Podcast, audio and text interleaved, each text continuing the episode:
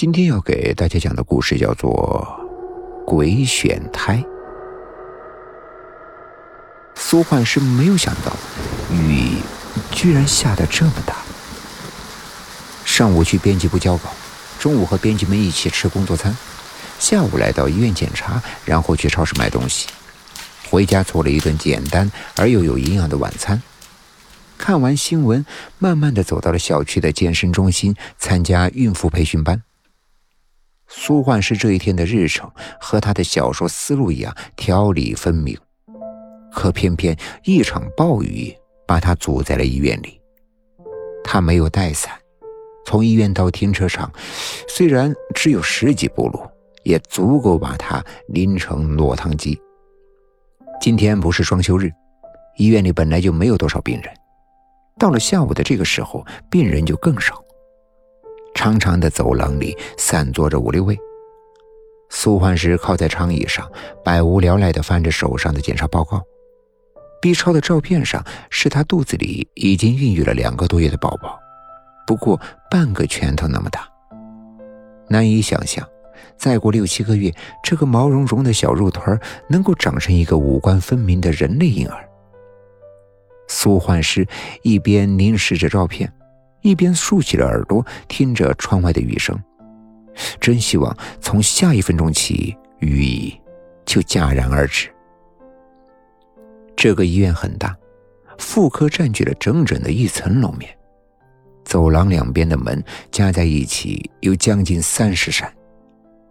苏焕是走到走廊尽头的长椅上，离窗户近的地方空气要新鲜一些。医院永远弥漫着特有的药味。让人觉得，在这个环境下，如果不生点病，就实在是有些另类了。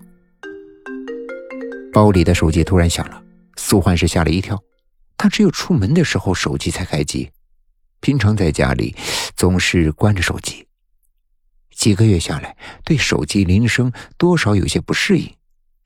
再说，安静空旷的走廊里，这手机铃声也的确是太刺耳了些。幻师，你在哪儿呀？今天去医院检查了吗？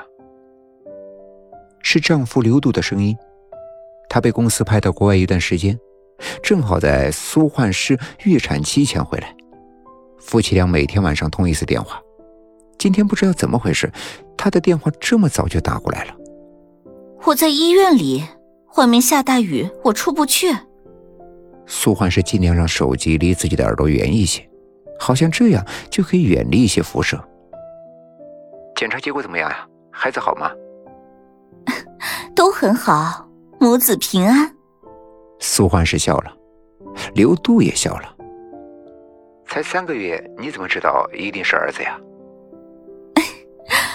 古代的子啊指的就是儿女，不管男孩女孩。苏焕是抿着嘴笑。子这个字在甲骨文里面。像是小孩在襁褓中一样，所以啊，本意是婴儿。他的话还没说完，刘度就讨饶了：“哎呦，作家老婆大人心情好，等我回来再向您慢慢请教古文如何？” 我说否有用吗？哼！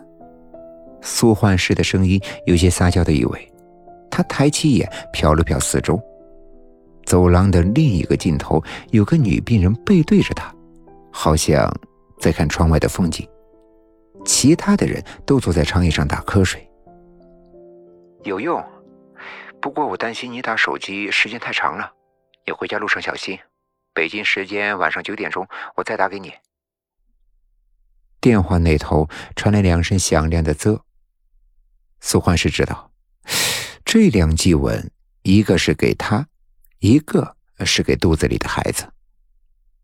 苏焕是微笑着把手机放回了拎包，抬起头来，确信自己讲的电话没有打扰到长椅上求医者的瞌睡。这时，走廊尽头的那个女人转过了身来，轻轻的向他走来。他走得很急，几乎是脚步点地，眨眼的功夫就在几步开外。可是，苏焕师的笑容却突然僵住了。那女人的脸色完全没有血色呀，身上的白色病号服被风吹着向后夸张的飘着，但看不见身体的轮廓。那女人不是脚不点地，而是完全没有脚。空荡的白衣服里，顶着一个似乎没有重量的死灰颜色的头颅。同样，死灰的双眼。目不转睛的盯着苏焕石，苏焕石觉得自己丧失了呼吸功能，耳旁轰鸣不止，巨大的轰隆声中，竟然能够清晰的听到自己的心跳，扑通，扑通。